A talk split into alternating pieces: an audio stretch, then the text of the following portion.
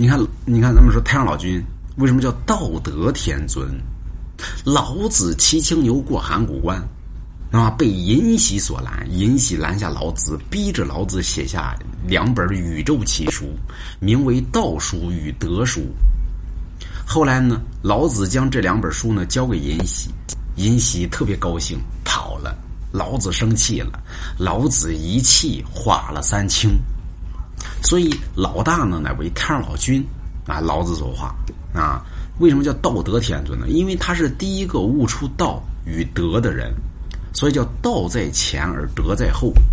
所以老子名为道德天尊，那么乃为太清，玉清乃为元始天尊，上清乃为灵宝天尊，又称通天教主啊。所以这是三清：太清、玉清和上清。